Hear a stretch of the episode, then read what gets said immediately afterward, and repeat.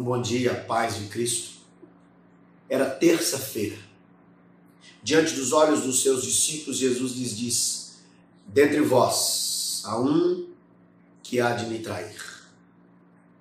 Aquele silêncio, eu fico imaginando. Até que as Escrituras registram que Judas pergunta: Sou eu, Senhor?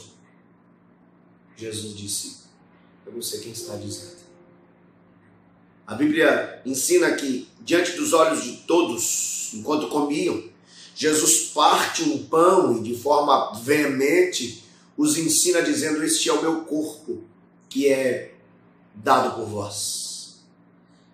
Ele dá graças e lhes oferece, dizendo: Comei dele, todos vós. Fazei isso em memória de mim. De forma semelhante, com um cálice, um copo de vinho ante os olhos dos discípulos, ele lhes diz: Olha, esse é o meu sangue, o sangue da nova aliança. Jesus lhes estava ensinando acerca daquilo que aconteceria dentro em breve, quando entregaria a própria vida para morrer em nosso lugar. Queridos, aquilo que Cristo fez foi para nos dar vida. Estávamos mortos nos nossos delitos e pecados e Ele nos deu vida. Esta é a nossa esperança nossa vida, é porque Ele morreu a nossa morte.